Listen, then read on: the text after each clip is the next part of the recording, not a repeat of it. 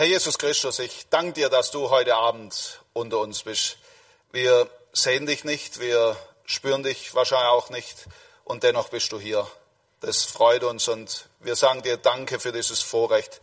Lass uns heute verstehen, um was es geht in diesem großartigen Buch, das du uns geschenkt hast mit der Offenbarung. Segen Uli und segen auch uns. Amen.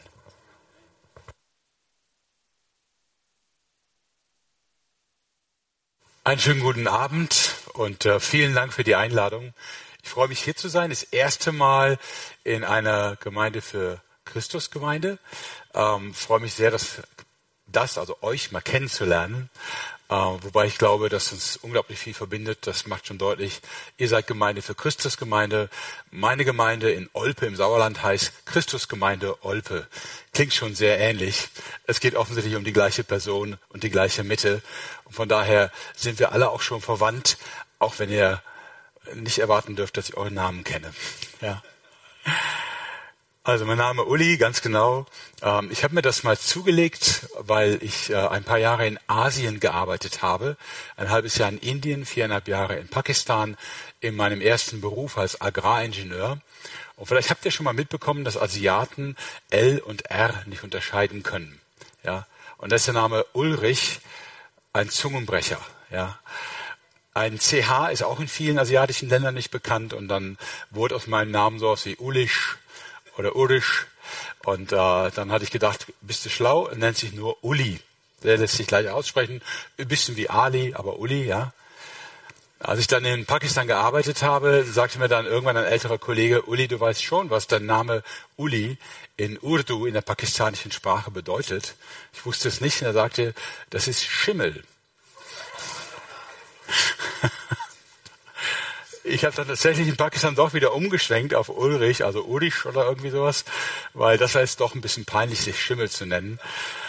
Ähm, ja, ist nicht so einfach mit Sprache, nicht wahr? Also mein Erstberuf war äh, oder ist Diplom Agraringenieur für Tropen und Subtropen. Ich bin als Entwicklungshelfer ausgebildet. So bin ich auch nach Wiedenest gekommen. Ich kannte das auch vorher nicht. Auch heißt, ich vermute, viele von euch waren noch nicht da, oder? Wer war schon mal in Wiedenest? Okay, immerhin, super. Zwei. ähm, ich kannte es eben auch nicht und äh, habe aber erfahren, dass sie in äh, verschiedenen Ländern arbeiten und auch ein Agrarprojekt haben, wo ich mitarbeiten wollte. Und ähm, bin dann nach Wiedenest gegangen. Man sagte mir, als Vorbereitung für die Arbeit in einem islamischen Land solltest du ein Jahr Bibelschule machen. Das habe ich dann mit meiner Frau auch gemacht. Und äh, dann haben wir gehofft, dass das Visum kommt für Pakistan. Kam aber nicht und Wiedenest sagte, solange das Visum nicht da ist, mach noch ein zweites Jahr. Das haben wir dann auch gemacht und gehofft, dass das Visum kommt für Pakistan.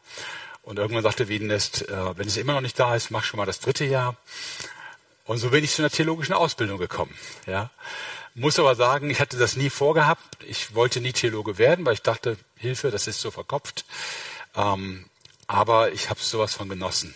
Ich äh, habe es als riesen, riesen Vorrecht empfunden, mich so mit Wort Gottes auseinandersetzen zu können. Und äh, ich habe meine Lehrer in Wiedenest damals genervt mit Fragen. Ja, ich komme aus einem nichtchristlichen Elternhaus und ich hatte hunderte, tausende von Fragen zu allen möglichen Sachen, die mir nicht klar waren, die ich widersprüchlich fand.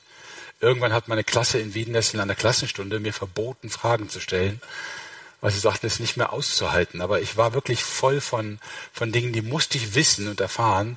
Und ich merkte, mein Herz brennt für Theologie allein schon, um selbst zu überleben.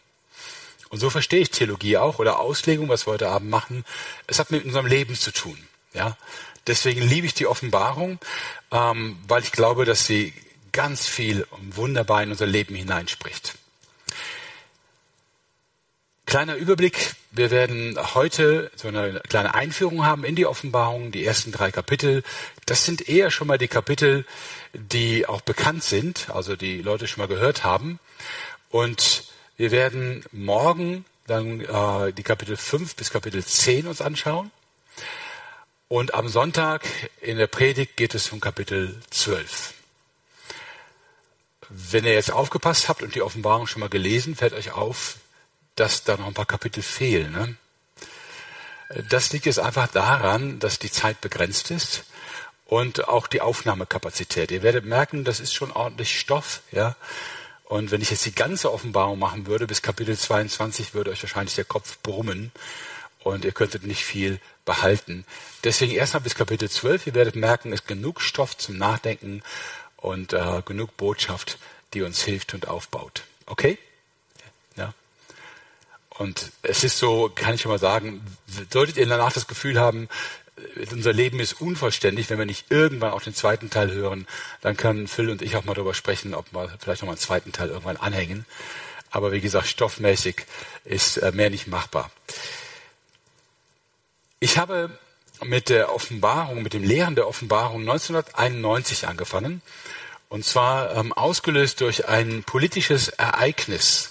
Und ich mache jetzt mal immer so ein bisschen den Test, wer noch so ein bisschen von der Geschichte weiß vorausgesetzt, er ist etwas älter, 1991 liegt ja schon was zurück. Aber äh, habt ihr noch in Erinnerung, was 1991 passiert war? Ja, wunderbar, perfekt. Der Irakkrieg oder der erste Golfkrieg, ja. Ähm, noch damals unter George Bush Senior. Und äh, die Iraker hatten gedacht, wir verleiben uns einfach mal ein Land ein, Kuwait, oder Kuwait, wie, wie, wie wir es gerne aussprechen. Und ähm, das Land hat zufälligerweise auch sehr viel Öl. Und immer wenn es um Öl geht, dann wird die USA ziemlich nervös. Und äh, die sind dann auch entsprechend äh, in den Krieg gegangen gegen Irak. Damals in, äh, ging das Gerücht hier in Deutschland rum, dass ähm, der Irak Massenvernichtungswaffen hätte. Das war ja auch 2003 das Gerücht und dass er in der Lage wäre, diese Waffen mit Langstreckenraketen bis nach Deutschland zu schicken. Und äh, man kann es nicht fassen, aber hier brach so eine Art Panik aus. Und es war das erste Mal in meinem Leben, dass ich Hamsterkäufe erlebte. Ja, also Corona war nicht das erste Mal, das war das zweite Mal. Interessanterweise übrigens damals nicht Toilettenpapier. Ich weiß auch nicht, wonach sich Hamsterkäufe richten, also wie Leute das entscheiden. Ähm, damals war es Mehl und Wasser, was bei Aldi dann ausverkauft war und nicht mehr zu bekommen war. Ähm, die Leute bunkerten sich Lebensmittel in die Keller, teilweise Generatoren, damit sie Strom hatten und hatten wohl die Idee, wenn Saddam Hussein eine Rakete mit einer chemischen Waffe oder einer biologischen Waffe schickt, geht man in den Keller, wartet, bis sich das Ganze verzogen hat, kommt raus und kann weiter leben. Ähm, aber es war so eine, so eine Atmosphäre von Panik. Und ein Freund von mir wurde daran psychisch krank. Ich war damals noch im Praktikum in einer Gemeinde und äh, er musste seine Arbeit aufgeben, konnte nicht mehr tätig sein. Das ging drei Monate lang so, bis ein Arzt ihm Medizin gab und er langsam wieder auf die Beine kam. Ich hatte damals mit ihm gesprochen und gefragt, was ist denn los? Und er sagte mir, ähm, Uli, angesichts der Ereignisse, die gerade passieren, ich habe Angst, dass jetzt die Dinge passieren, die in der Offenbarung stehen. Und da habe ich zwei Dinge getan. Ich habe erstens gesagt für mich selber oder auch im Gebet, Gott, es kann nicht sein, dass du ein Buch gibst, um Christen in Panik zu versetzen oder sogar krank werden zu lassen vor Angst. Ja, das kann nicht sein, dass das deine Absicht ist. Und das Zweite, was ich gebetet habe damals, war, Gott, wenn du das willst, dann bin ich bereit, über die Offenbarung zu sprechen, wann immer du das möchtest, um den Menschen zu helfen, Zugang zu diesem Buch zu finden und zu sehen, wie ermutigend es ist. Und das hat Gott irgendwie ziemlich ernst genommen, äh, so dass ich tatsächlich ziemlich viel mit der Offenbarung unterwegs bin und äh, das Buch geschrieben habe, es unterrichte bei uns an der BTA und auch ein ziemlicher Fan der Offenbarung bin. Ich liebe sie. Ja, und wenn ich euch davon erzähle, liebe ich es selber, immer wieder reinzuschauen und zu entdecken und äh, mit der Offenbarung zu leben. Mal eine Frage an euch, nur um, um einen kurzen Eindruck zu haben. Wer hat denn die Offenbarung schon einmal gelesen, komplett? Das sind viele. Zweimal? Fünfmal? War keiner mehr, ne? okay. Ich war äh, vor zwei Wochen in Kreilsheim, auch mit der Offenbarung. Da hat tatsächlich einer bei zehnmal hat einer aufgezeigt. Ähm, da habe ich schon gedacht, oh, das wird ein kritischer Zuhörer. War aber sehr nett. Okay, nur als Eindruck. Das heißt, ihr alle habt schon ein gewisses Gefühl, einen gewissen Eindruck und vielleicht könnt ihr das sogar nachvollziehen, dass mein Freund damals sagte, das Buch der Offenbarung macht mir Angst. Es ist auch einiges da drin, wo man sagen muss, wow, was für schwierige Bilder und teilweise auch entsetzliche Dinge, die passieren. Also es war ja nicht völlig grundlos. Wir werden aber dem nachgehen und versuchen zu verstehen, warum ist das Ganze denn geschrieben? Worüber spricht es? Was hat das mit uns zu tun? Übrigens, falls ihr die Erwartung hättet, eins werde ich euch an diesem Wochenende nicht verraten, und das ist, wann Jesus wiederkommt. Ich weiß es nicht. Ja. Also nur, wenn die Erwartung im Raum ist, habe ich sie jetzt zerstört. Ich hoffe, ihr könnt es entspannt noch zuhören. Ja.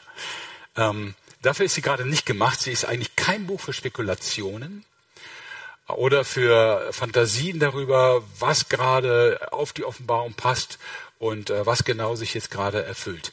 Das funktioniert relativ schlecht. Was man unter anderem daran sehen kann, dass es immer wieder Christen versucht haben und fast immer schiefgegangen ist. Also wer es mehr in mein, Richtung mein Alter ist oder älter, der erinnert sich vielleicht noch an Wim Malgo, Hell Lindsay, große Propheten in der Schweiz, also der Wim Malgo, Mitternachtsruf, die also genau wussten, welche Nation mit welcher Nation Krieg führen wird, von welcher Seite aus Israel angegriffen wird und äh, sogar wann Deutschland wieder vereinigt wird. Wim Malgo hatte das mal in einem Buch geschrieben und erklärt, ja, Deutschland wird wieder vereinigt werden im tausendjährigen Reich. Also ich habe es tatsächlich schriftlich gelesen und dachte, hm, was macht man eigentlich mit falschen Propheten? Naja, ich wollte jetzt nicht hart sein, das ist, wir sind auch nicht mehr im Alten Testament, ja. Aber diese Sicherheit, mit der Leute gesagt haben, das genau in der Offenbarung bezieht sich genau auf dieses Ereignis, hat sich bisher immer als falsch erwiesen. Die Zeit, die Geschichte hat es immer als falsch erwiesen. Und von daher müssen wir nicht nur, wollen wir nicht nur schauen, oder ich will nicht nur mit euch schauen, worüber spricht die Offenbarung, sondern ich möchte auch mit euch sehen, wie legt man sie aus. Auch deshalb, damit ihr überprüfen könnt, was ich sage. Ich sage das auch meinen Studierenden an der Biblisch-Theologischen Akademie in Wiedenest. Ähm, ihr seid nicht hier, um mir zu glauben. Das ist überhaupt kein Auftrag, ja. Äh, sondern ich helfe euch, Dinge zu verstehen. Ich gebe euch Werkzeuge an die Hand. Euren Glauben bezieht ihr bitte aus der Schrift. Ja. Und nichts in der Berufung, das hat aber Uli gesagt. Ich kann mich irren, ja. Aber wenn ihr die Methodik versteht, und deswegen werde ich ja ab und zu darüber sprechen, könnt ihr selber nachlesen. Und wenn ihr irgendwas entdeckt, was ihr besser versteht als ich, schreibt mir bitte ein Mail. Ja, ich möchte ernst gemeint, ich will es wirklich wissen und lernen. Okay? Gut. Kommen wir zum ersten Gedanken, wozu die Offenbarung oder wovon die Offenbarung überhaupt spricht. Und das ist das, was wir hoffentlich noch vor Augen haben, nämlich Maranatha, Herr komme bald, von dem Wiederkommen von Jesus Christus. Im Grunde genommen geht es vom Anfang bis Ende der Offenbarung um Jesus Christus.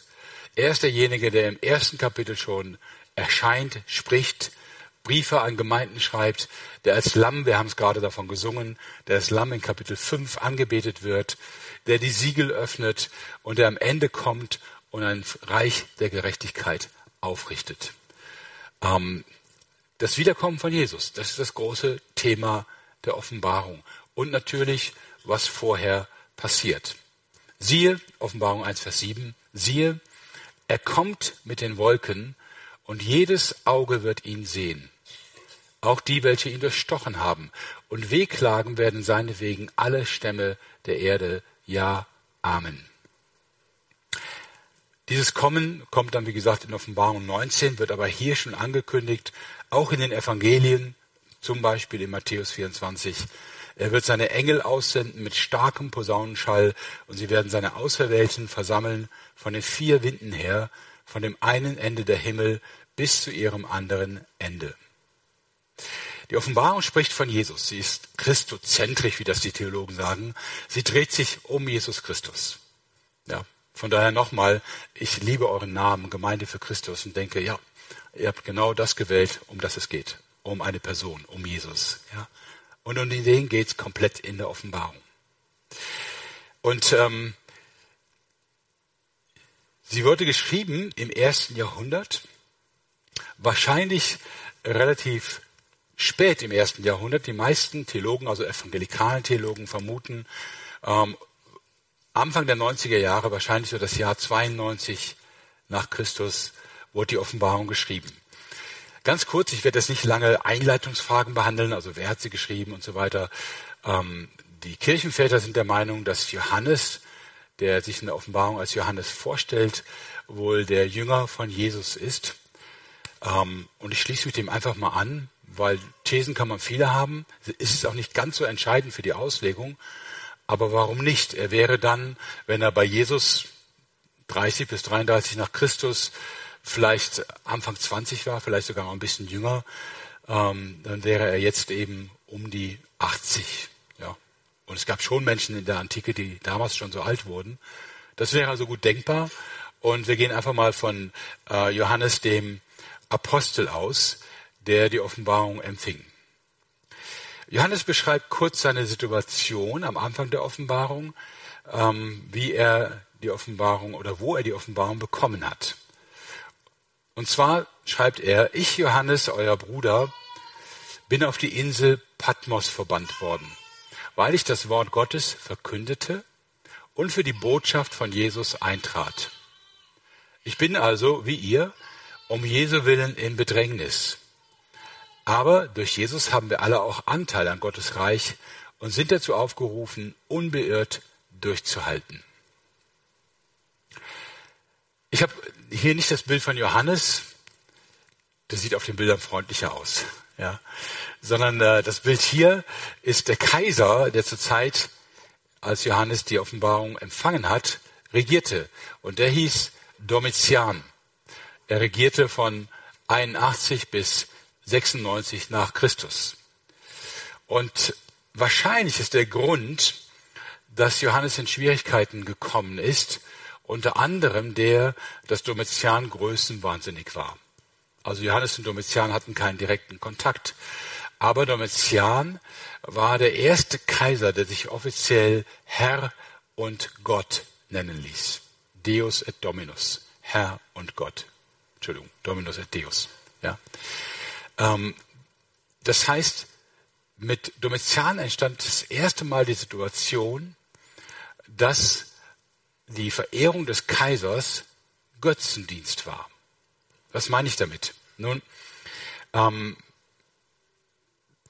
Petrus schreibt zum Beispiel in seinem Brief, dass wir den Kaiser, den König ehren sollen. Ja? Und äh, wir verstehen das auch richtig im Sinne von Wertschätzung, Ehre, wem Ehre gebührt. Ja? Ähm, dass man jemanden, der eine hohe Position hat oder Auszeichnung oder Verdienste, dass man ihn auch ehrt. Nicht als Götzendienst, sondern indem man einfach akzeptiert und sagt, hey, das ist eine große Persönlichkeit. Wir machen das übrigens auch. Ich weiß nicht, wie das hier in Gschwend ist, aber ähm, im Standesamt in Bergneustadt, wenn man da hinkommt, ihr merkt, meine Kinder haben die letzten Jahre geheiratet. Im Standesamt in Bergneustadt hängt ein Bild vom Bundespräsidenten. Ist das hier auch im Standesämtern? Im Rathaus, ne? Ja, also das macht man in vielen Rathäusern. In Kreisheim waren sie der Meinung, dass sie das nicht kennen. Aber okay. Ich habe zumindest einen Zeugen.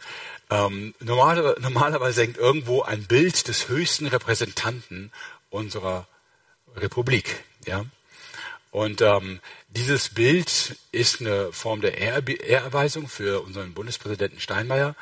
Und äh, es ist eben auch ein Bekenntnis, wir gehören zum deutschen Staat und dazu gehören diese Leute und der ist unser Repräsentant. Wenn jetzt unser Bundespräsident aber sagen würde, ich bin Gott, dann wäre das plötzlich nicht mehr einfach nur ein Bild, das Respekt und Ehre zeigt, sondern es wäre ein Götzenbild. Ja. Und das Bild oder den Präsidenten zu ehren wäre Götzendienst. Versteht ihr? Das ist gar nicht so viel anders als vorher. Es ist dadurch anders, dass dieser Kaiser plötzlich sagt, ich bin Gott. Und das brachte Christen und auch Juden erstmal in große Schwierigkeiten. Ja. Äh, vorher hätte man äh, locker sagen können, äh, klar, wenn da ein Kaiserbild ist, dann stehe ich davor, so wie die Soldaten vor der Fahne, ne, und äh, zeige meinen Respekt. Aber wenn es jetzt ein Götzenbild ist, weil der Kaiser sich als Gott versteht, dann bedeutet mein Davorstehen, dass ich gerade einen Götzen anbete. Und das geht nicht, weder als Jude noch als Christ. Ja? Warum ähm, diese aufwendige Erklärung? Nun, ihr habt sicherlich schon Texte aus der Apostelgeschichte gelesen und gehört. Und äh, wenn man die Apostelgeschichte liest, also die Entstehung der ersten Gemeinde, dann merkt man, dass die Römer eher sowas wie die Freunde der Christen sind und nicht die Feinde. Also sie helfen vor allen Dingen Paulus, sie sind interessiert. Ein römischer Hauptmann ist der Erste, äh, der sich bekehrt, also nach Pfingsten bekehrt, Cornelius. Ähm, die Römer begleiten Paulus nach Rom, hören auf ihn, als er Anweisungen gibt und so weiter. Ähm, die Römer wirken jetzt nicht wie dicke Freunde, aber schon wie freundschaftlich zum Christentum gegenüber. Am Ende des ersten Jahrhunderts verändert sich das und die Stimmung schlägt langsam um. Und das hat wahrscheinlich eben auch mit diesem Kaiser zu tun und mit einer anderen Entwicklung, die ich gleich noch erläutern möchte. Johannes ist also auf Patmos verbannt worden. Die Kirchenwärter sagen, er wurde vorher sogar noch gefoltert von den Römern. Und dann haben sie auf die Insel verbannt. Ähm, er ist dort, sagt er, weil er Gottes Wort verkündete und für die Botschaft von Jesus eintrat. In den Überlieferungen der Kirchenväter heißt es, dass Johannes vor allen Dingen in Ephesus lebte, also hier in der heutigen Türkei. Ja, da ist der Ausschnitt ähm, hier Ephesus und dann eben auf die Insel Patmos verbannt wurde. Das ist hier. Ja, wahrscheinlich noch eine Sichtweite von vom Festland, aber zu weit, um rüber zu schwimmen. Und ähm, ihr seht hier sieben Gemeinden, die hier aufgezählt sind. Das sind sieben Gemeinden, an die in Kapitel 2 und 3 in Offenbarung je ein Brief diktiert wird von Jesus selbst. Ja? Ähm, Ephesus, Smyrna, Pergamon, Thyatira, Sardes, Philadelphia und Laodicea. Übrigens, ihr seht, wenn er im Kreis geht, also von Ephesus hoch und von Pergamon wieder runter, genau in der Reihenfolge äh, werden die Gemeinden angeschrieben in Kapitel 2 und in Kapitel 3. Aus irgendeinem Grund haben die Römer den Johannes weggenommen. Und äh, ich vermute, das hat mit dem Kaiserkult zu tun. Und wir werden uns gleich kurz auch einen Text anschauen, der das vielleicht ein bisschen plausibel macht. Ja? Jesus erscheint dem Johannes, wir schauen uns das später noch mal ein bisschen genauer an, und er diktiert ihm sieben Briefe an sieben Gemeinden in Kleinasien, an diese sieben Gemeinden. Und das ist eine fantastische Chance für uns zu sehen, in welcher Situation waren denn die Gemeinden am Ende des ersten Jahrhunderts? Ähm, was war ihre Lage? Wie ging es ihnen innerlich? Wie hatte sich das Christentum bis dahin entwickelt? Es sind zwar nur Gemeinden hier in Kleinasien, aber wir erfahren durch das, was Jesus diktiert, schon wirklich viel darüber, wie es um die Gemeinden aussah. Und das will ich mit euch mal kurz durchgehen, nicht lang, ähm, einfach Kurz deswegen, weil die Sendschreiben, wie sie genannt werden, diese sieben Briefe, sind am ehesten schon mal Texte aus der Offenbarung, über die man auch Predigten hört. Und da vertraue ich darauf, dass ihr das schon mal mitbekommen habt. Deswegen halte ich es hier kurz. Zwei Gemeinden, Ephesus und Laodicea, die erste und die letzte in der Reihe, ähm, haben ein ähnliches Problem.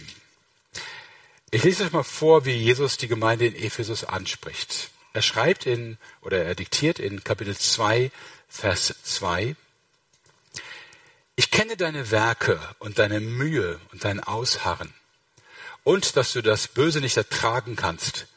Und du hast die geprüft, die sich Apostel nennen und es nicht sind, und hast sie als Lügner befunden. Und du hast Ausharren und hast vieles getragen um meines Namens willen und bist nicht müde geworden.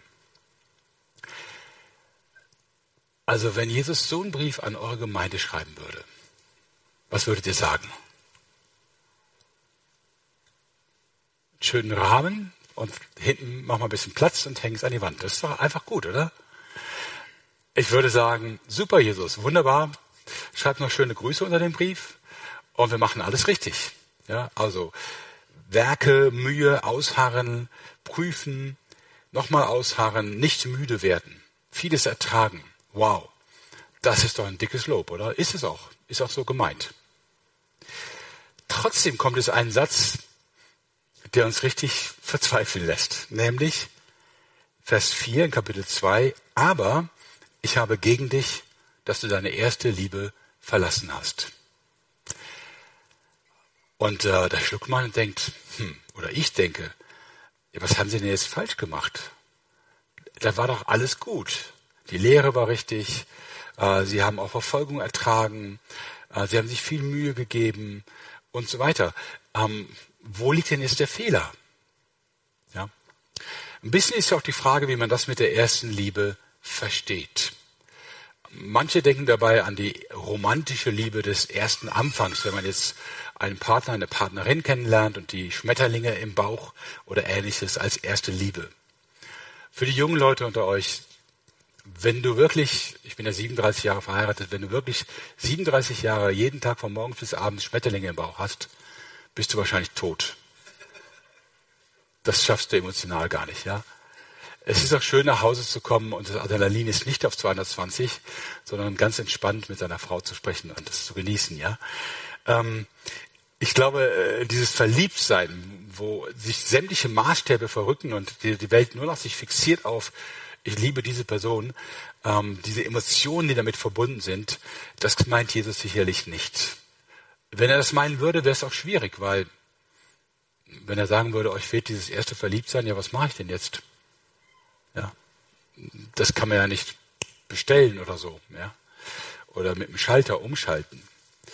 Ähm, was hier gemeint sein könnte, ist zum Beispiel, dass die erste Liebe eine Person ist, eben Jesus selber. Nun, wenn Sie aber doch die Lehre prüfen und äh, viel ausharren und so weiter, wie kann dann die Person selber verloren gehen? Also wie kann es sein, dass Sie Jesus aus dem Blick verlieren? Ich selber komme aus einer, einer Kirche, in der ich die äh, ersten, ja, Mitglied war ich da die ersten 24 Jahre meines Lebens. Und ich will dieser Kirche keinen Vorwurf machen. Es geht jetzt gar nicht darum, irgendwas zu verurteilen. Versteht mich nicht falsch, ja. Ähm, das steht mir überhaupt nicht zu. Nur wie ich es erlebt habe, war in all der Zeit, wo ich da die Messe besucht habe, habe ich nie kapiert, dass es eigentlich um eine Person geht. Ich weiß nicht wieso. Der hing ja als Kruzifix in der Kirche. Ich bin katholisch gewesen früher, ja. Äh, und ich weiß auch, es gibt fromme Katholiken, da geht alles um Jesus. Das ist gar kein allgemeines Urteil. Versteht das nicht falsch, ja. Nur äh, ich selber war jemand, der in der Kirche die Messe mitmachte, äh, die Lehre hörte, aber das in keine Beziehung zu Jesus gebracht hat. Da war keine Beziehung zu Jesus. Ja. Man kann es sich vielleicht vorstellen, wenn das hilft, ähm, wenn man sich vorstellt, wie das war, als ich geheiratet habe.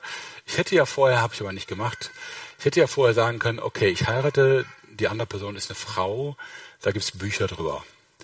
So, ich besorge mir zehn gute Bücher und ich studiere das jetzt, ja. Und dann hätte ich geheiratet und dann meiner Frau am nächsten Morgen nach der Hochzeitsnacht gesagt, du brauchst mir eigentlich nichts zu erklären, ich verstehe dich. Ich habe alles gelesen, ja. Ähm, eigentlich besteht ja der Reiz darin, dass man eine Person kennenlernt und gerade viel miteinander redet und nach und nach begreifen lernt, wer die andere Person ist. Dauert ein bisschen, ich bin damit noch nicht fertig mit meiner Frau, sie mit mir aber auch noch nicht. Ähm, aber das ist ja gerade das, was die Beziehung ausmacht. Ähm, alles richtig zu machen in der Ehe, keinen Fehler zu machen, zu gucken, dass ich mein Geld verdiene, dass sie das Geld hat, was sie braucht für den Haushalt, dass ich meine Pflichten tue, dafür sorge, dass der Wagen einen Ölwechsel kriegt, dass der Rasen gemäht ist oder was immer die Arbeitsteilung ist, kann alles gut und richtig sein. Aber es ist noch nicht das, was die Beziehung selber ausmacht. Anders gesagt, man kann alles richtig machen, ohne jemanden zu lieben. Tatsächlich. Ja. Worin zeigt sich das Lieben? Na, bei meiner Frau habe ich das Gefühl, ist eine ähnliche Liebessprache wie auch bei Jesus. Meine Frau sagt, brauchst mir keine Blumen zu schenken. Was ich von dir brauche, ist Zeit. Und ich denke, Mist, gerade davon habe ich nicht so viel, aber gut. Ja. Ähm, Einfach die Zeit, die man miteinander verbringt. Sich mit Jesus beschäftigen. Ihn kennenlernen, von seinem Wort lesen, mit ihm im Gespräch sein, ähm, in der Gemeinschaft von ihm hören, ihn erleben im Singen und wie immer das ist, aber diese Zeit, die man investiert, das ist die Beziehung. Ja? Unser Christsein besteht nicht darin, dass wir einen richtigen Gottesdienst machen. Das ist schön, wenn der richtig ist. Ja? Aber der Gottesdienst besteht nicht aus lauter Richtigkeiten, er besteht aus einer Begegnung mit einem lebendigen Herrn, mit Jesus. Ja. Das ist, was unseren Glauben ausmacht. Ich denke, in die Richtung könnte es gehen. Und wenn ich mir, ich sag mal, viele Kirchen gerade in unserem Land anschaue, wo Menschen tatsächlich in Gottesdienste gehen, ohne zu wissen, dass Jesus sie persönlich liebt und kennenlernen möchte, äh, dann glaube ich, trifft Ephesus auf viele Gemeinden zu. Ich habe mich tatsächlich dann bekehrt mit 16 durch ein Traktat, ja, also ohne Evangelisation, ohne Gespräch, ohne in irgendeiner Gemeinde gewesen zu sein. Ein Freund, von dem ich gar nicht wusste, dass er Christ war, gab mir ein Traktat, also Entschuldigung, heißt natürlich Flyer, ja, ein Flyer und äh, da standen fünf Bibelverse drauf und fünf Erklärungen. Und dann konnte man ein Gebet nachsprechen, was da geschrieben war. Und wenn man das getan hatte, dann sollte man den letzten Abschnitt unterschreiben, abtrennen und dem zurückgeben, der einem das Traktat gegeben hat. Habe ich dann gemacht, also nach zwei, drei Stunden Überlegung, ähm, abgetrennt, am nächsten Tag meinem Freund gegeben. Er guckte drauf und sagte, oh, da muss ich jetzt meinen Jugendleiter fragen. Und das, was mich an dem Traktat berührt hatte, war nur eine Aussage dass Gott mich persönlich liebt. Ja. Mehr nicht. Ihr könnt sicher sein, ich bin zwar Theologe jetzt, aber ich habe damals wirklich null Ahnung gehabt. Ich konnte noch nicht mal die Verse nachschlagen in dem Traktat. Ich wusste nicht, was die kleinen und großen Zahlen in der Bibel bedeuten. Ich hatte keine Ahnung von Alten und Neuen Testament, gar nichts. Ich hatte nur gelernt im Religionsunterricht, dass sie sich widerspricht. Mehr wusste ich nicht. Ja. Aber das wusste ich, Gott meint mich persönlich und das hat mich gerettet, ja. Laodicea ist interessanterweise ähnlich. Und was ihr hier auf dem Bild seht, äh, ist ein sogenannter Aquädukt, eine Wasserleitung. Ja? Also hier die Reste eines Aquäduktes, ähm, so ein Konstrukt, das die Römer überall gebaut haben, um Wasser, gutes Wasser, in Gegenden zu leiten, wo sie es brauchen. Ähm, weiß nicht, ob es hier in der Gegend gibt, bei uns in der Gegend äh, westlich von Köln in der Eifel. Äh, da gibt es noch alte Reste von Aquädukten. Die Römer waren Künstler. Also Architekten, wo ich mich frage, wie haben die das ohne GPS-Ordnung gekonnt? Ja. Die haben über 30 Kilometer eine Wasserleitung gebaut, vielleicht mit 200 Meter Gefälle, wo an keiner Stelle das Wasser nach oben fließen musste. Also ich könnte das nicht, ja. Du musst jetzt ja irgendwie berechnen, welches Gefälle du hast, damit es wirklich dann in Köln auch ankommt.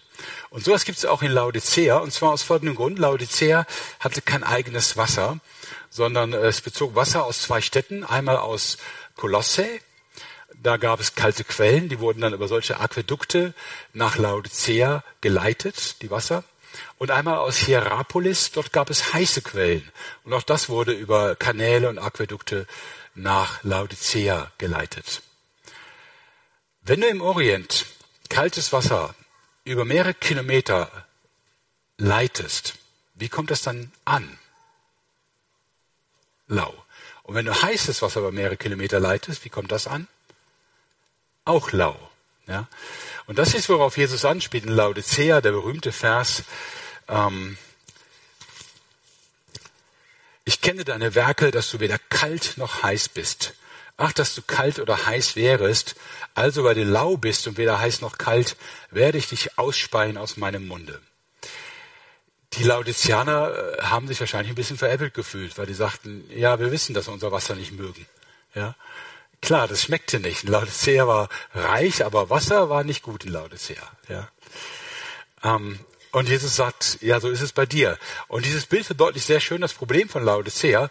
Diese Stadt lebte, oder diese Gemeinde lebte nicht aus der Quelle, sondern sie lebte vom Wasser, das schon lange geflossen ist, warm oder kalt geworden ist, vielleicht sogar ein bisschen abgestanden.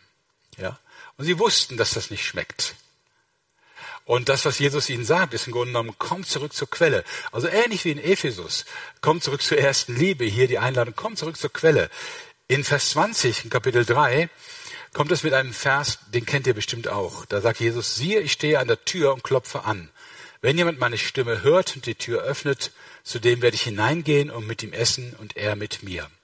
Ganz viele Ausleger der Kirchengeschichte und auch heute ähm, sagen, das könnte sich sehr gut auf die Abendmahlssituation beziehen. Also die Gemeinde feiert Abendmahl.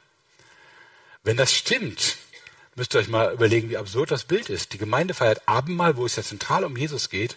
Und Jesus steht draußen, klopft an die Tür und sagt, ich wäre gern dabei. Ja. Ähm, ein ähnliches Problem, wenn man nur noch die Formen lebt, wenn man die Traditionen fortsetzt, wenn man alles richtig macht, wie man es mal früher gelernt hat, aber wenn es nicht mehr um die Person selber geht, um Jesus. Ephesus und Laodicea. Die zweite und die vorletzte Gemeinde sind Smyrna und Philadelphia. Und die haben auch eine ähnliche Situation. Beide Gemeinden erleiden Verfolgung. Ja? Aber man kann sagen, bei äh, den Gemeinden gerade Ephesus und Laodicea haben wir, ich nenne das mal, Verlust von Jesus.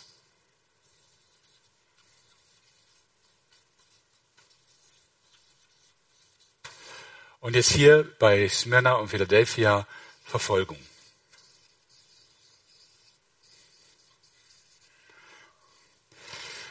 Das heißt, am Ende des ersten Jahrhunderts kommen Gemeinden immer mehr unter Druck. Und in beiden Kapiteln ähm, oder in beiden Briefen kommt eine ähnliche Aussage. Und zwar in Kapitel 2, Vers 9 sagt Jesus, ich kenne deine Bedrängnis oder die Verfolgung, in der du bist, und deine Armut. Du bist aber reich. Und die Lästerung von denen, die sagen, sie seien Juden und es nicht sind, sondern eine Synagoge des Satans. Und 3 Vers 9, sehr ähnlich. Siehe, ich gebe Leute aus der Synagoge des Satans, von denen, die sich Juden nennen und es nicht sind, sondern lügen. Siehe, ich werde sie dahin bringen, dass sie kommen und sich niederwerfen vor deinen Füßen und erkennen, dass ich dich geliebt habe. Das ist gerade jetzt in diesen Tagen ein ganz schwieriges Wort. Und viele Theologen sagen, boah, das ist ja antijüdisch, antisemitisch, Synagoge des Satans, Juden, die gar keine richtigen Juden sind. Ja. Nun, das können wir jetzt erstmal ausschließen. Johannes, der das schreibt, war Jude. Jesus, der das diktiert, war Jude. In den Gemeinden, wo es gelesen wurden, lebten viele Juden, Judenchristen. Ja. Also, dass das antijüdisch ist, würde gar keinen Sinn machen. Warum aber diese harten Worte. Synagoge des Satans. Sie nennen sich Juden, sind aber keine. Dazu, und da sind sich fast alle Theologen einig, muss man nochmal die Situation am Ende des ersten Jahrhunderts verstehen. Die Synagoge hat schon zur Zeit von Jesus Menschen angedroht, wenn ihr an Jesus glaubt, schmeißen wir euch raus. Johannes 9 bei der Bekehrung des Blinden, ja, oder bei der Heilung des Blinden wird das schon thematisiert. Seine Eltern wollen nicht Aussagen vor den Pharisäern, weil sie sagen, dann äh, dürfen wir nicht mehr in die Synagoge. Trotzdem waren die Synagogen aber im Prinzip offen. In Palästina, also in Israel vielleicht nicht, aber im Mittelmeerraum ging Paulus ja in die Synagogen, war auch willkommen, zumindest eine Zeit lang. Alle sind sich einig, dass das Verhältnis zwischen Synagoge und Christen im Laufe der Jahre und Jahrzehnte immer angespannter wurde und dass es in 80er, 90er Jahren zur völligen Trennung kam zwischen der Synagoge und den Christen. Warum war das für die Christen eine Schwierigkeit? Dazu muss man Folgendes verstehen. Die Juden hatten als Religion im römischen Reich einen besonderen Status. Sie waren eine sogenannte erlaubte Religion.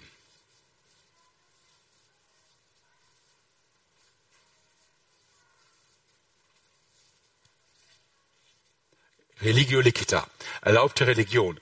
Und das war ein Rechtsstatus, der es ihnen erlaubte, sich auf die Anbetung eines einzigen Gottes zu beschränken, also Monotheisten zu sein, Menschen, die nur einen Gott anbeten. Ja? Wahrscheinlich, wir haben keine direkten Zeugnisse davon, aber wahrscheinlich half das den Juden auch, durch die Zeit durchzukommen, als Domitian sich zum Gott erklärte, der Kaiser Domitian. Denn ähm, es war ja immer angebracht, dem Kaiser Ehre zu erweisen, wenn man ein guter römischer Bürger war. Wenn man in Verdacht kam, kein guter römischer Bürger zu sein oder den Kaiser nicht zu ehren, konnte man in große Schwierigkeiten kommen. Die Juden hatten wohl am ehesten die Möglichkeit, darauf zu verweisen, dass sie erlaubte Religion sind und nur einen Gott anbeten dürfen. Die Christen waren in den Augen der Römer eine jüdische Sekte. Also für die Römer waren die Christen lange Zeit einfach nur ein Teil des Judentums, was ja auch gar nicht so falsch ist. Ja? Ähm, so wie es Pharisäer gab, Sadduzäer, Essener, Zeloten, Qumran-Leute und wahrscheinlich noch einige andere Gruppen, so gab es eben auch Nazarener. Das war so eine der Bezeichnungen früher für Christen. Also Leute, die den Menschen aus Nazareth anhängen. Nazarener. Und ähm, in dieser Position konnten auch die Christen relativ gut mit den Göttern der Römer umgehen, sich also denen verweigern, weil sie eben auch als Juden galten. Ja? Und jetzt am Ende des ersten Jahrhunderts trennt sich die Synagoge immer deutlicher von den Christen und die Römer realisieren, ja Moment mal, wenn das keine Juden sind, diese Christen, dann müssen sie auch den Kaiser verehren. Ja. Ist jetzt so in der Offenbarung nicht beschrieben. Die Offenbarung äh, schildert die Situation gar nicht, die dahinter steht. Und ist jetzt eine Konstruktion, wie es gewesen sein könnte. Manches spricht dafür. Ähm, ich will nicht sagen, dass es auf jeden Fall so sein muss, aber das würde vieles erklären. Das würde vor allen Dingen erklären, warum Jesus von einer Synagoge des Satans spricht. Denn für die Christen entsteht ja ein doppeltes Problem.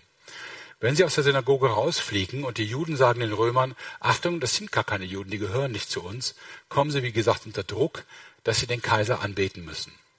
Das zweite Problem ist aber, naja, das Judentum ist ja nun mal, wie Paulus sagt, der Stamm, zu dem wir gehören. Das ist ja die Wurzel, von der wir leben. Ja, die Geschichte Gottes mit dem Al im Alten Testament, mit Israel, ist in diesem Sinne auch unsere Geschichte. Ja. Paulus sagt, wir sind eingepfropft in den Ölbaum Israel. Obwohl das eigentlich keinen Sinn macht, aber aus Gnade hat Gott uns eingepfropft und Israels Geschichte ist somit auch unsere Geschichte. Die erste Gemeinde im ersten Jahrhundert hatte zum größten Teil oder durchgehend hatte als Bibel das Alte Testament. Ein neues gab es noch nicht, zumindest nicht als vollständige Bibel. Es gab einige Bücher, die im Umlauf waren. Und wenn eine Gemeinde Geld hatte, konnte sie ein Evangelium oder einen Brief von Paulus kopieren lassen ähm, und hatte vielleicht einige Schriften zusammen. Aber sie waren noch nicht zusammengestellt zu einem Neuen Testament. Und es war auch noch nicht entschieden, dass das die Bibel sein würde. Bibel im ersten Jahrhundert heißt Altes Testament. Ja? Und jetzt sagen die Juden aus der Synagoge, hey, das ist gar nicht eure Bibel. Ihr gehört nicht zu Gott. Und wahrscheinlich hat es viele Christen auch verunsichert. Ja, wenn, wenn wir nur eine Sekte sind, ja, irgend so ein verirrter Glaube, der sich abgespalten hat, ja, ist das dann überhaupt richtig? Ihr müsst bedenken, in den 90er Jahren, wir sind ja in den 90er Jahren, haben wir schon die dritte Generation an Christen. Die meisten haben Jesus nicht mehr erlebt. Ja? Und jetzt sagt Jesus in dem Brief, Ihr seid nicht gottlos, weil er aus der Synagoge rausfliegt. Es ist nicht so, dass ihr jetzt nicht zu Gott gehört, die Synagoge gehört, gehört zu Gott, sondern er dreht den Gedanken um. Er dreht ihn quasi andersrum und sagt, nein, wenn die euch rausschmeißen, dann sind sie eine Synagoge des Satans. Versteht ihr? Die Zweifel, die die Christen haben können, werden quasi ins Gegenteil verkehrt. Ja? Nicht die Synagoge ist auf Gottes Seite und ihr seid irgendwas, vielleicht sogar des Teufels, sondern wenn, dann ist es umgekehrt. Wenn die Synagoge Jesus bekämpft, dann handelt sie im Sinne des Gegners Gottes. Und was heißt Gegner auf Hebräisch? Glaub bitte? Satan. Satan ist das Wort für Gegner. Wird in Psalmen auch schon mal für Menschen benutzt, die Gegner sind, ja. Ähm, die wahren Gegner Gottes sind nicht die, die außerhalb der Synagoge sind, sondern es sind die, die Christus bekämpfen. Ja? Also Jesus stellt das Ganze quasi vom Kopf wieder auf die Füße und macht deutlich, hey, ihr braucht euch keine Sorgen zu machen, dass ihr irgendwie gottlos seid, weil ihr nicht mehr in die Synagoge dürft. Wenn, dann sind die gottlos, nicht ihr. Okay? Dann haben wir noch drei Gemeinden, ich habe da mal drüber geschrieben, kompromissbereit. Pergamon, Thyatira und Sardes. Erkennt jemand, was das ist?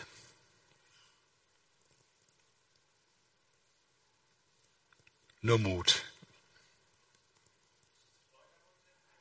Ja, es ist der Pergamon, der sogenannte Pergamon-Altar im Pergamon-Museum. Ich glaube, das ist ein Modell, wenn ich es richtig sehe, aber tatsächlich steht der in, in Originalgröße in Berlin im Pergamon-Museum. Ja, seit ich glaube 100 Jahren ungefähr.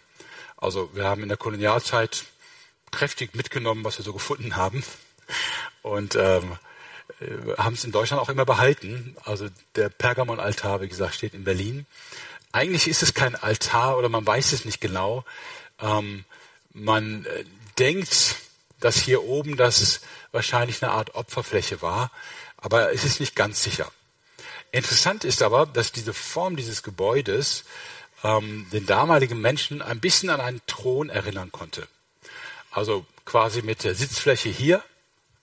Ja, und das wären dann hier die beiden Armlehnen, wo ein Herrscher seine Arme drauf ablegt. Warum ist das interessant? Nun, der Brief an Pergamon beginnt nach der Vorstellung von Jesus mit in 2 Vers 13, ich weiß, wo du wohnst, wo der Thron des Satans ist. Und da gibt es die These, das könnte vielleicht dieses Gebäude sein. Gibt auch Leute, die sich ein bisschen Sorgen machen, wenn das in Deutschland steht. Was heißt denn das für uns? Aber ähm, das ist hier in der Offenbarung auf keinen Fall irgendein Thema. Ja. Pergamon, Thyatira und Sardes bekommen alle drei ähm, ein bisschen Lob, Sardes keins mehr, aber Pergamon und Thyatira. Ähm, aber auch eine sehr harte Mahnung, weil es eine ganze Reihe von Leuten in den Gemeinden gibt, die abends zum Gottesdienst kommen. Also Gottesdienste im ersten Jahrhundert waren abends mit einem Abendessen verbunden. Abends zum Gottesdienst gehen und am nächsten Tag in den heidnischen Tempel und dort an Götzenopferfesten teilnehmen oder sogar mit Prostituierten schlafen. Ja. Unzucht und Götzenopfer oder Götzendienst sind die Stichworte bei Pergamon und Thyatira. Bei Sardes wird es nur angedeutet damit, dass äh, die einige in der Gemeinde ihre Kleider besudelt haben. Das heißt, sie lebten also in, in schweren Kompromissen. Ich kenne das Problem von Indien. Ähm, in Indien gibt es ja, also Schätzungen reichen zwischen drei Millionen und 330 Millionen Götter. Und äh, in Indien, wenn du Menschen von Jesus erzählst, haben die überhaupt keine Mühe, Jesus als Gott zu verstehen. Das ist für die völlig in Ordnung. Die sagen, ja, das ist in Ordnung, Jesus ist Gott. Und dann beten sie ihn an. Äh, genau gesagt, dann beten sie ihn auch an. Ja? Und beten auch ihre anderen Götter an. Ja? Ähm, wenn du schon viele Götter hast, dann ist einer mehr schon in Ordnung. Das römische Reich, die Religionen im römischen Reich ähm, waren äh, Vielgötterreligionen und die römische Politik war Pluralismus, also ähnlich wie heute. Jeder durfte eigentlich glauben, was er wollte, solange er dem Kaiser treu war. Ja? Und äh, von daher haben wohl einige in der Gemeinde den christlichen Glauben so verstanden als eine nette Ergänzung, aus dem schönes Abendessen beim Gottesdienst und äh, vielleicht auch schöne Gemeinschaft, aber nicht als ausschließlich, exklusiv, nicht als mit Christus kannst du keinen anderen Gott mehr anbeten. Und sie werden von Jesus angesprochen und gemahnt, Buße zu tun. Also, Ephesus und Laodicea, erster und letzter Brief, Verlust von Jesus. Smyrna und Philadelphia, zweiter und vorletzter Brief, Verfolgung. Und jetzt Pergamon, Thyatira und Sardes, Verführung.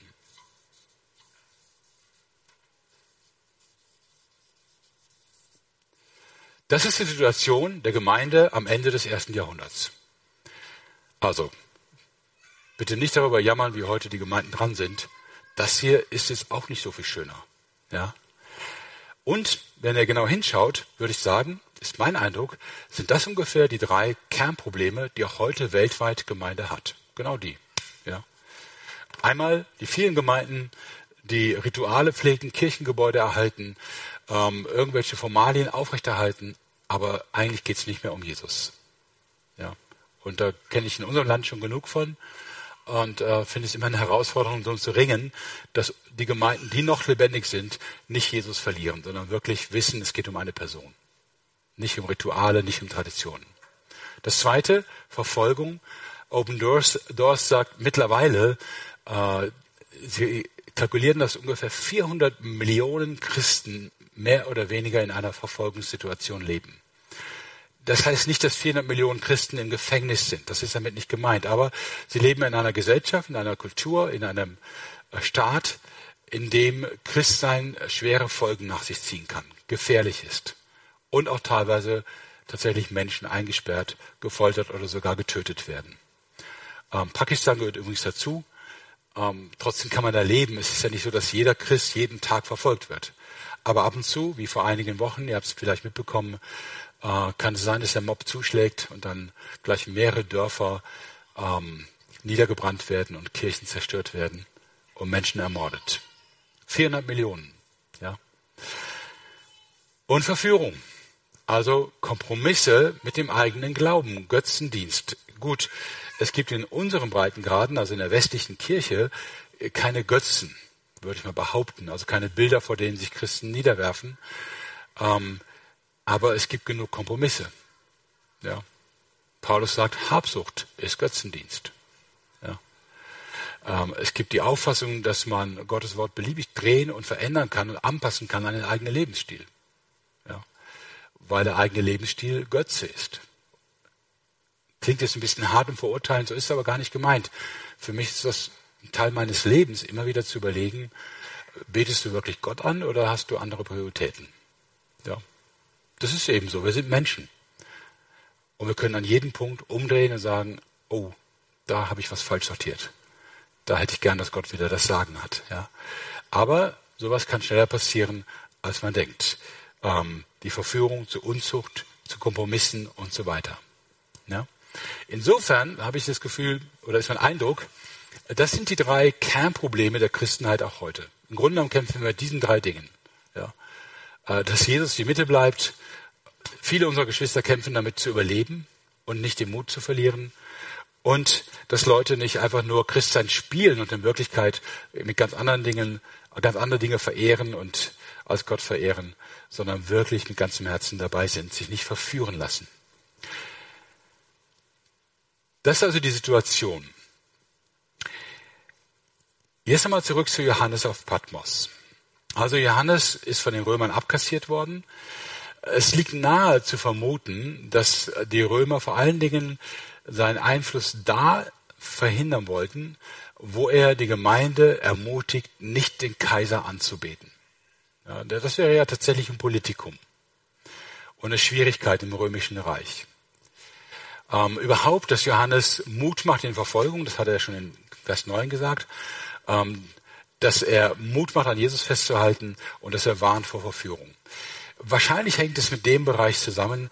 Ähm, vorher waren die Römer lange friedlich mit den Christen und jetzt schlagen sie zu. Bringen Johannes weg, damit er keinen Einfluss mehr auf diese sieben Gemeinden nimmt. Und jetzt kommt Jesus in einer Erscheinung, in einer Vision und diktiert dem Johannes erst diese sieben Briefe und äh, dann kommt ab Kapitel 4 der große Teil der Visionen in Offenbarung.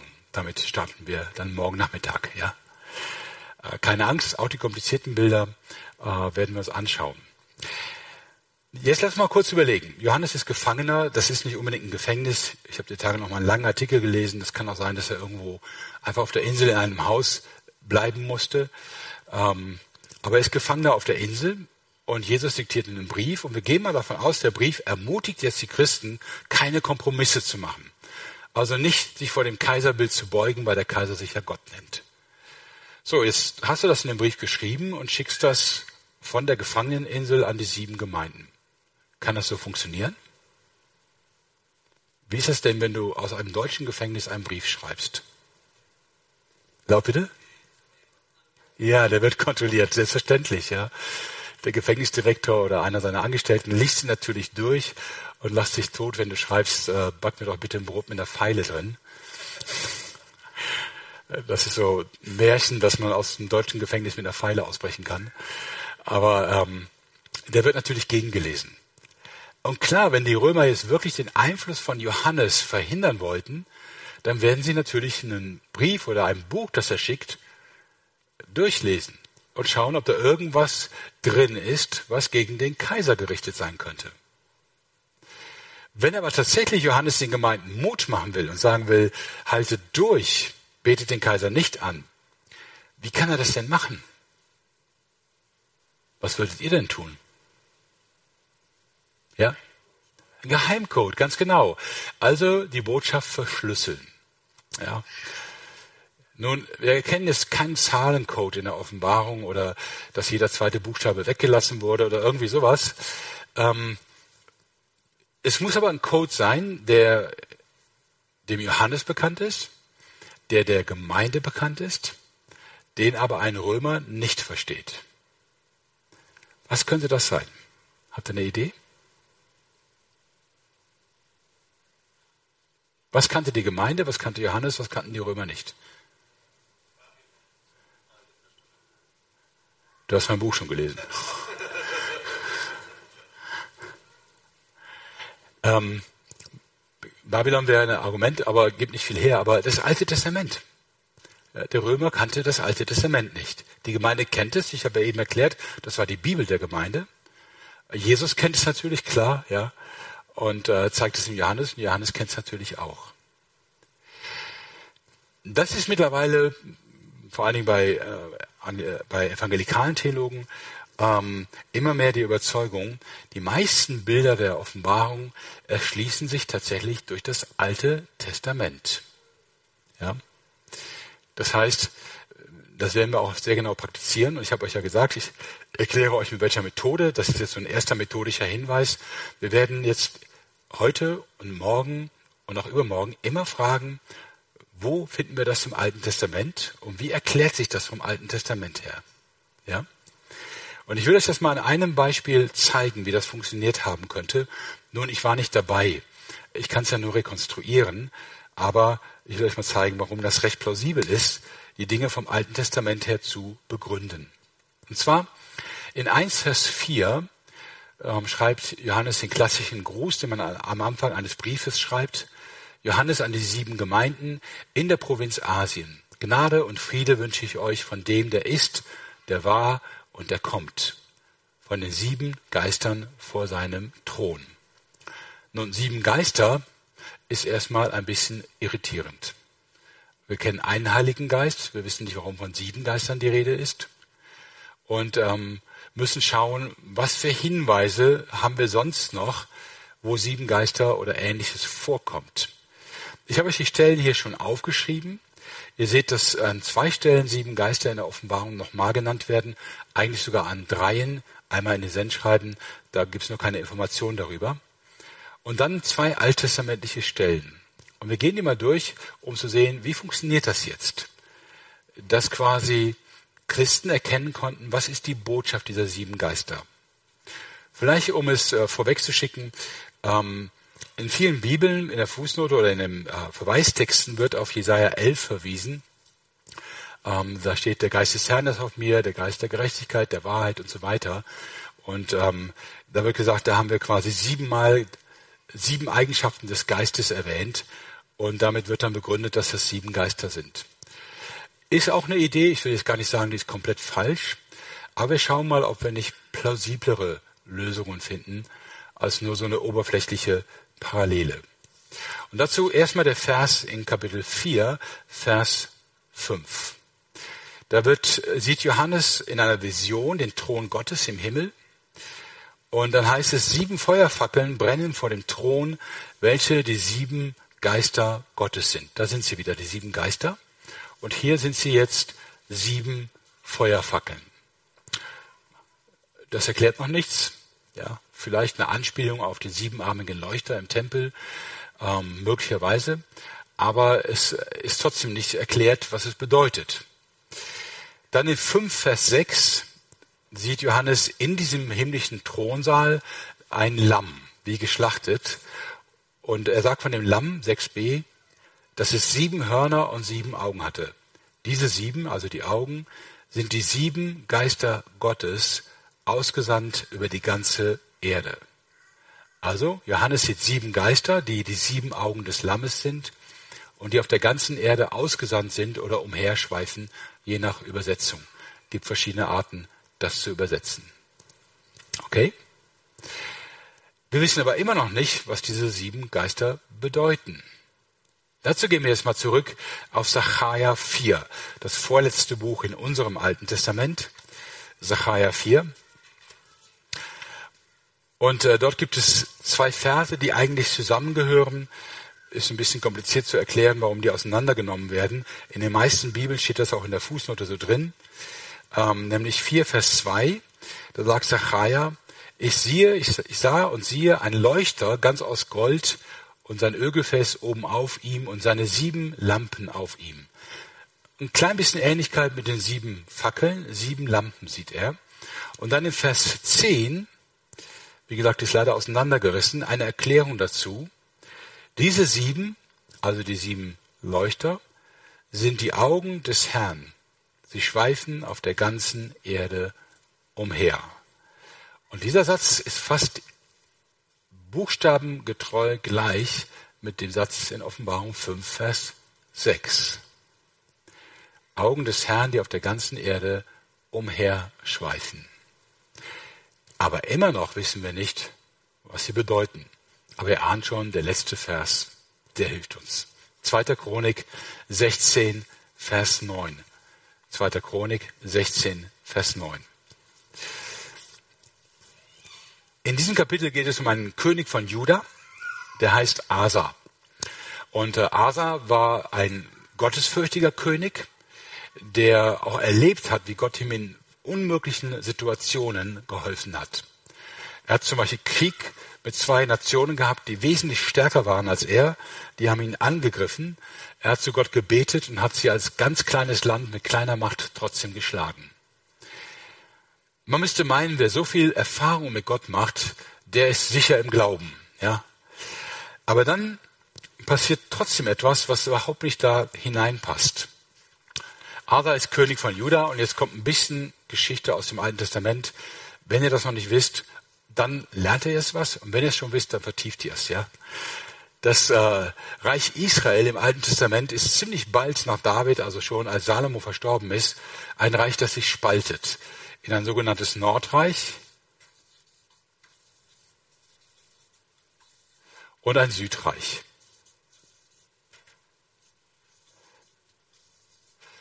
Das Nordreich wird oft Israel genannt. Das besteht aus zehn der Stämme von Israel. Und das Südreich wird oft Juda genannt. Besteht eigentlich aus zwei Stämmen, Juda und Benjamin. Okay? Ja. Also, hier regierte Asa. Und Asa, wie gesagt, hat zwei mächtige Feinde in die Flucht geschlagen, obwohl er gar keine Chance hatte, weil Gott ihm geholfen hat. Jetzt passiert Folgendes. Das Nordreich erklärt dem Südreich den Krieg. Und aus irgendeinem unerfindlichen Grunde hat Asa Panik.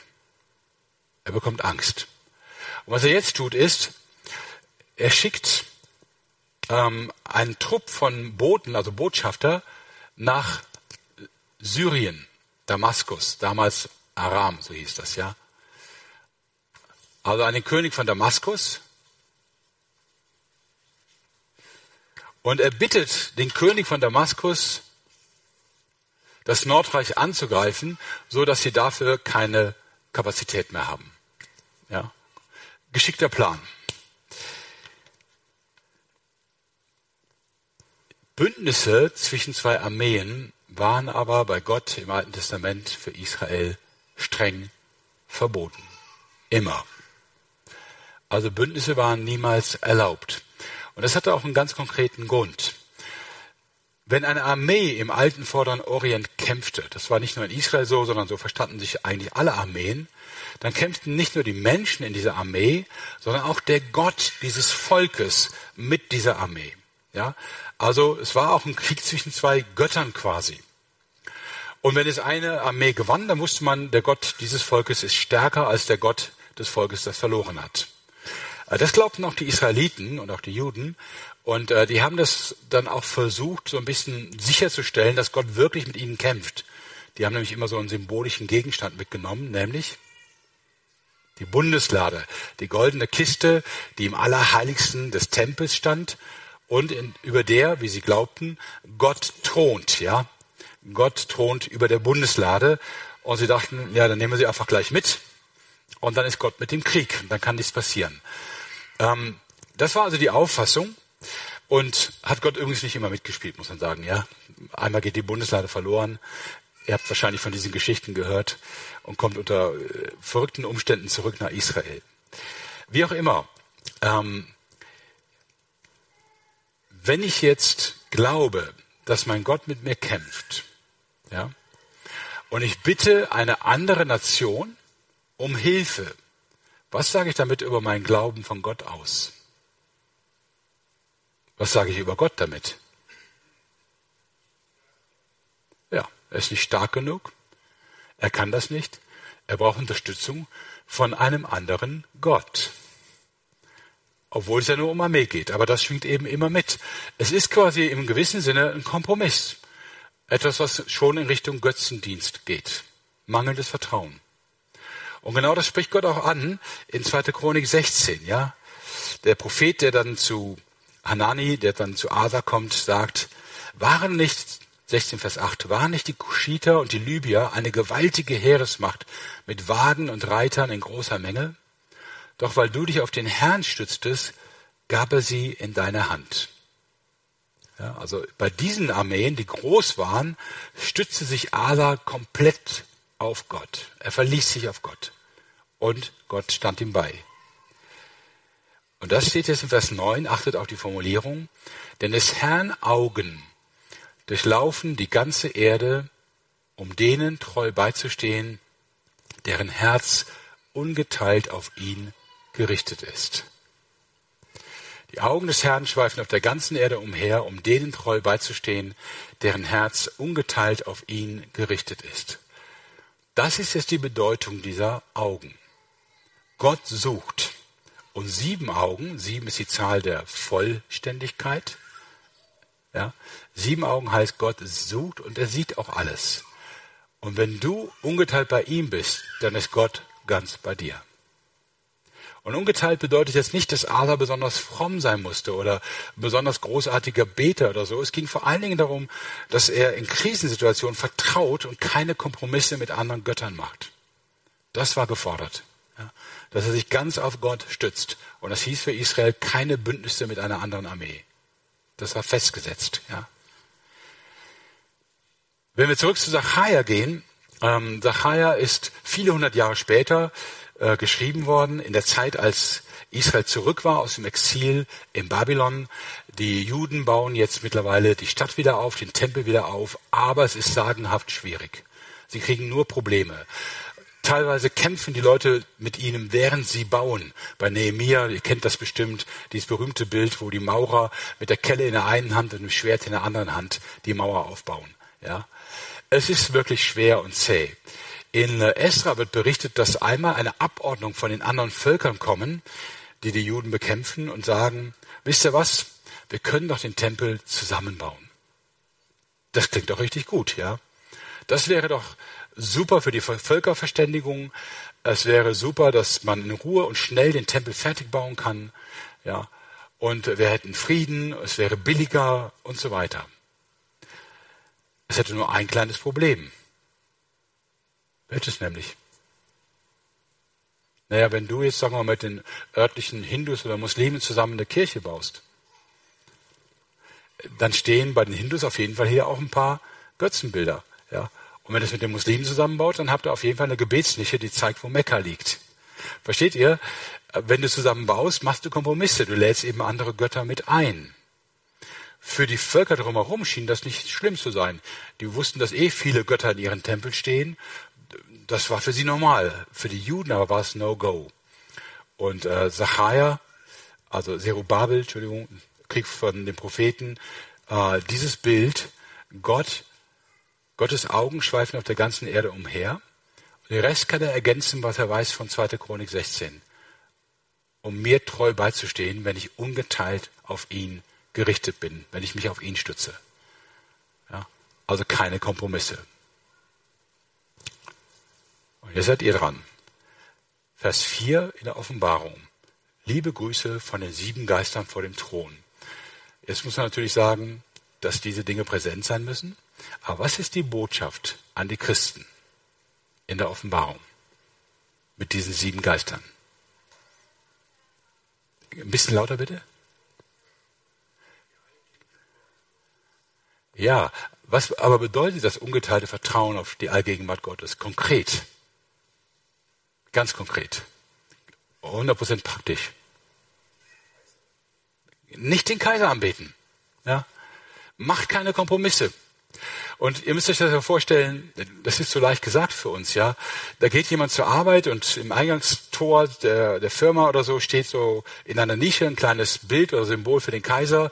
Und damit du zeigen kannst, dass du ein treuer römischer Bürger bist, bleibst du kurz davor stehen, 30 Sekunden oder 60, legst vielleicht noch eine Münze hin und gehst dann weiter. Und alle sagen, super, er verehrt den Kaiser, alles ist gut. Du behältst deine Arbeit, deine Familie wird nicht bedroht, dein Haus wird dir nicht abgenommen, du kommst nicht ins Gefängnis und du stirbst nicht für deinen Glauben. Ja? Und wenn du Glück hast, ist in deiner Firma auch keiner aus deiner Gemeinde, keiner sieht, dass du vor den Kaiser stillstehst und eigentlich einen Kompromiss machst. Versteht ihr? Es geht vielleicht nur um zwei, drei Minuten in der Woche. Versteht ihr, was für eine Versuchung das für die Christen war, zu sagen, komm, ich bin fast immer in der Gemeinde, aber jetzt mal einmal einen Kompromiss machen. Kann man nicht so schwer wiegen. Und da kommt jetzt die Botschaft von den sieben Geistern. Gott sucht Menschen, die ungeteilt auf ihn gerichtet sind und will ihnen beistehen. Ja, mach keine Kompromisse. Versteht ihr? Indirekt ruft schon der vierte Satz in der Offenbarung dazu auf, keinen, kein Kaiserbild zu verehren, den Kaiser nicht anzubeten. Und es ist klar, das durfte ein Römer natürlich nicht verstehen. Viele fragen sich, boah, das war jetzt aber kompliziert. Vier Verse und äh, alles zusammengezogen. Ähm, wie sollen das denn die ersten Christen bewerkstelligt haben?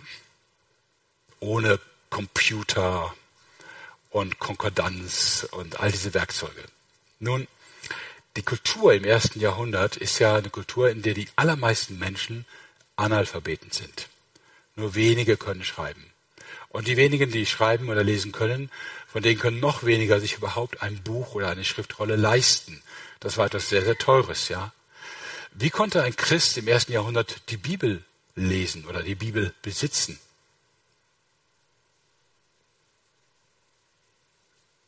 So, bitte? Auswendig lernen, ja? Ich vermute mal, ich weiß nicht, ob das so war, aber ich vermute mal, dass in den Gottesdiensten Texte vorgelesen und wahrscheinlich auch wiederholt wurden und geübt wurden, dass man sie auswendig lernt. Ja. Und äh, das geht jetzt ein bisschen mehr Richtung eure, euch jungen Leuten. Ihr habt da auf eurem Hals eine Kugel sitzen mit einer Kapazität, an die keiner eurer Computer rankommt. Auch wenn ihr manchmal vergesslich seid. Ja. Ähm, unser Gehirn kann unglaubliche Massen von Informationen aufnehmen. Ich habe mal in der Zeitschrift über Neurologie, also über das Gehirn, gelesen, die Speicherkapazität, die reine Speicherkapazität, unabhängig von der Verarbeitung unseres Gehirns, wäre, wenn man sie in Filmminuten misst, also wie viele Filmminuten kann unser Gehirn abspeichern, ähm, so groß, dass wir Filmmaterial für unterbrochenes Gucken für 300 Jahre speichern könnten. Ich denke mal, da wären die meisten Festplatten bei euch draußen. Ja? Aber jetzt mal abgesehen davon, ähm, wir können wirklich unglaubliche Mengen auswendig lernen. Ich habe ja in Pakistan gelebt einige Jahre und dort gibt es äh, jährlich einen Wettkampf von zwölfjährigen Jungs. Also die Eltern bringen ihre zwölfjährigen Jungs und die Aufgabe ist, den Koran zu rezitieren, von Anfang bis Ende, fehlerfrei mit der richtigen Betonung, Intonation. Okay? Und es gibt immer einige Jungs, die schaffen das, den kompletten Koran. Das ist ungefähr der Umfang des Neuen Testamentes in Arabisch fehlerfrei zu zitieren. Fehlerfrei. Keine einzige Abweichung. Das Besondere aber ist, diese pakistanischen Jungs verstehen kein Arabisch. Das heißt, sie rezitieren einen Text, dessen Bedeutung sie nicht kennen. Ja?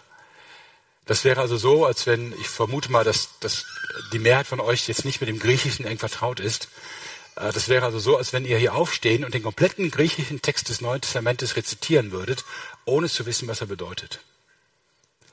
Nur um euch mal ein bisschen Mut zu machen, das da kann viel mehr, als ihr denkt. Keine Angst, dass ihr zu viel lernt.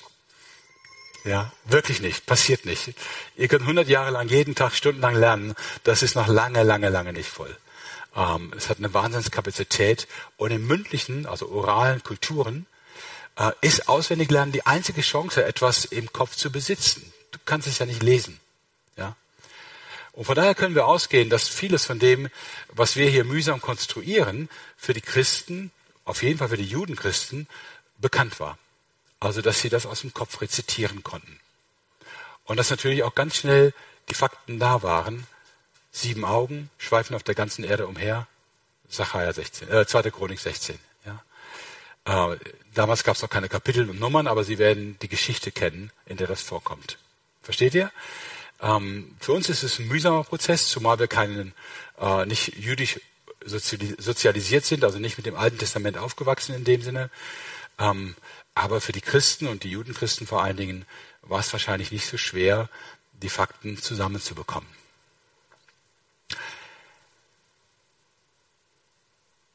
Könnt ihr noch ein paar Minuten? Okay. Dann noch ein letzter Gedanke. Und dann gebe ich auch noch ein paar Minuten für Fragen. Und dann hören wir aber auch irgendwann auf. Die Situation ist also für viele Gemeinden in dem ersten Jahrhundert bedrängend, schwierig und für Johannes frustrierend. Ich würde mal sagen, Johannes war wahrscheinlich ein bisschen deprimiert auf Patmos und hat sich überlegt, boah, ich bin der letzte lebende Apostel, bald werde ich auch tot sein. Es ist jetzt schon 60 Jahre, dass Jesus nicht wiedergekommen ist. Was hat er überhaupt für einen Plan? Ja. Und die Gemeinden sind echt in einem desolaten Zustand. Werden die überhaupt die nächsten zehn Jahre überleben? Ja. Wenn ich nicht mehr da bin, gibt es dann noch Gemeinden? Vielleicht tue ich ihm Unrecht, fragte ihm im Himmel, ob es so war. Ich kann es mir aber gut vorstellen. Ja. Ich wäre deprimiert. Und wir sagen, Gott, hast du einen Plan? Ja. Es ist wunderschön, als Johannes in Kapitel 1 berichtet, wie Jesus ihn anspricht und zweimal erwähnt, dass Jesus von hinten kommt. Also er hört eine Posaune von hinten und er dreht sich um, um Jesus zu sehen.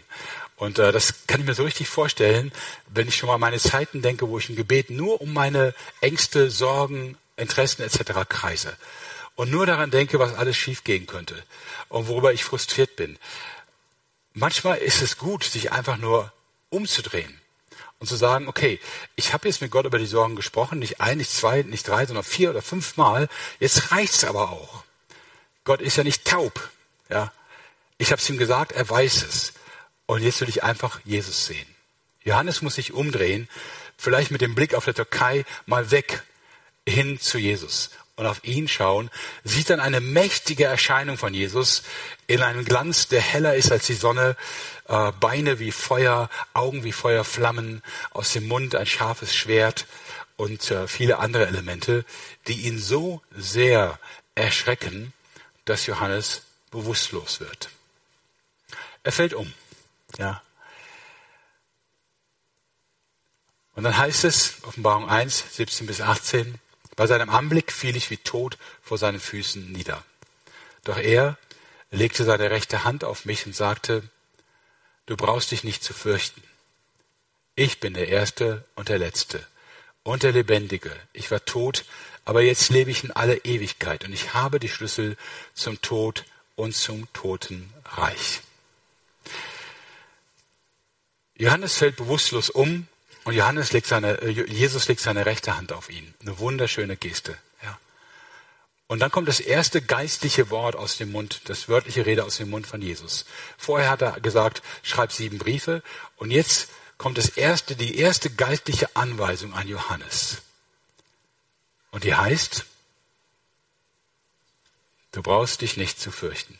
Hab keine Angst wenn ich entscheiden dürfte, ich bin zum Glück nicht gefragt worden, aber würde sagen, das wäre für mich der Titel für die Offenbarung. Hab keine Angst. Fürchte dich nicht. Ja, fürchte dich nicht. Was Jesus jetzt dem Johannes sagt und auch im ganzen Buch, ist gegen seine Angst und auch gegen unsere Angst. Nun, nach all den Problemen, die ich geschildert habe, fragt man sich, ja, du bist lustig. Keine Angst, ja. Wenn Leute ins Gefängnis gehen, sogar sterben, davon sprechen auch die Sendschreiben für den Glauben, ja, wenn der Domitian immer schlimmer wird, immer mehr Druck macht. Warum keine Angst? Jesus sagt als erstes, ich bin der Erste und der Letzte. Das letzte Wort auf dieser Welt hat nicht irgendein Krieg, hat kein Virus, hat kein Politiker. Das letzte Wort hat Jesus. Er bestimmt, wann hier Schluss ist und ein Neuanfang geschieht. Und das letzte Wort in deinem Leben hat auch Christus. Nicht die Krankheit, nicht das Unglück. Das kann passieren. Es kann auch passieren, dass du stirbst. Und darauf geht Jesus auch ein und sagt, ja, aber guck mal, ich war tot und ich bin lebendig. Und ich habe jetzt die Schlüssel zum Tod und zum Totenreich. Ich stelle mir das immer so vor, wenn ich sterbe, dass es langsam dunkel wird. Und irgendwann mache ich die Augen zu und es ist komplette Dunkelheit. Ist nur ein Fantasiebild, aber es hilft mir komplette Dunkelheit. Ich, wie in einem Trichter, es wird immer dunkler und dann ist Finsternis. Und dann sehe ich irgendwo da hinten einen schmal senkrechten Lichtstreifen. Und ich höre eine Tür knarren und jemand ruft mir zu, hey, ich habe dir doch gesagt, ich habe den Schlüssel. Versteht ihr? Der Tod ist das, was alle Menschen fürchten. Wir fürchten noch viel mehr, aber den Tod am meisten von allem. Für uns aber, die wir zu Jesus gehören, ist der Tod nicht der Tod. Er ist ein Augenklimpern. Er ist ein Augen zu, Augen auf und Jesus sehen. Und wenn die letzte aller Ängste, die größte, die schlimmste, wenn die besiegt ist, relativieren sich alle anderen. Was nicht heißt, dass wir keine Ängste kennen. Natürlich kennen wir Ängste. Ja. Ich habe immer noch Angst vor dem Zahnarzt. Angst vor Schmerzen. Ich habe auch noch das Leiden, dass mein Bruder Zahnarzt ist. Ich weiß, wie er mal, ich weiß nicht, ob er mich ärgern wollte, wie er mal vor vielen Jahren bei einer Behandlung, äh, als er mir eine Spritze setzte, sagte, weißt du übrigens, wenn ich die ein bisschen falsch setze, dass du dann stirbst? So sind Brüder halt. Er ist ein total netter, aber hat ein bisschen schrägen Humor. Ähm, klar, und wir haben noch vieles andere, vor dem wir uns fürchten. Ist auch gar keine Frage. Aber die Grundangst, die hinter allem steht, dass mein Leben verfliegt, vernichtet, ausgelöscht wird, die ist für uns Christen gelöst. Die ist weg. Ja. Mit den anderen Ängsten können wir dann fertig werden. Müssen wir auch. Klar. Und es ist nicht schön, wenn man Schmerzen hat. Überhaupt keine Frage. Aber trotzdem, die eigentliche Furcht dahinter, die ist vorbei. Und tatsächlich hat mir damals, dann bei der nächsten Behandlung, mein, mein, mein Bruder dieser Gedanke geholfen, das liegt jetzt in Gottes Hand. Ja? Wenn er die Spritze falsch setzt, hat er bis heute nicht nach 30 Jahren Behandlung. Äh, es liegt in Gottes Hand. Und wenn, warum nicht? Wenn Gott sagt, jetzt geht's eine Stufe hoch zu mir oder zehn Stufen hoch zu mir. Jetzt geht's ins Licht. Halleluja. Wir sterben, aber wir sind, wir bleiben nicht im Tod. Und das ist, worüber die Offenbarung spricht. Warum sie, das ist natürlich die andere Seite, auch Mut macht, im Zweifelsfalle lieber zu sterben, als Christus den Rücken zuzukehren. Lieber zu sterben, als ihn zu verleugnen. Lieber zu sterben, als seinen Glauben an den Nagel zu hängen. Weil Sterben, das Sterben selber ist unangenehm, aber was dann kommt, ist eine Steigerung und kein Verlust. Ja. Wer sein Leben findet, sagt Jesus, der wird es verlieren. Aber wer sein Leben verliert um meinetwillen, der wird es gewinnen. Du kannst nur gewinnen. Du kannst nichts mehr verlieren. Und deswegen ist die Offenbarung ein Buch, das glücklich macht. Du hast schon darauf hingewiesen, mein Buch hat diesen Titel. Die Offenbarung, das Buch, das glücklich war, macht, ich habe diesen Titel geklaut. Der ist nicht von mir. Der kommt aus der Offenbarung. Offenbarung 1, Vers 3. Glücklich, der liest und die hören, die Worte der Weissagung und bewahren, was in ihr geschrieben ist. Denn die Zeit ist nahe. Und für alle, die es dann nicht glauben können, weil es ja nur einmal in der Offenbarung steht, steht es am Ende nochmal drin. 22 Vers 7. Siehe, ich komme bald, glücklich, der die Worte der Weissagung dieses Buch bewahrt. Die Offenbarung ist das einzige Buch in der ganzen Bibel, das eine Verheißung gibt für sich selbst, wenn du dieses Buch liest oder hörst und seine Worte behältst. Dann bist du glücklich. Also nicht glücklich im Sinne von high oder abgedreht oder sonst was, sondern glücklich eben, du hast mehr Vertrauen, mehr Mut.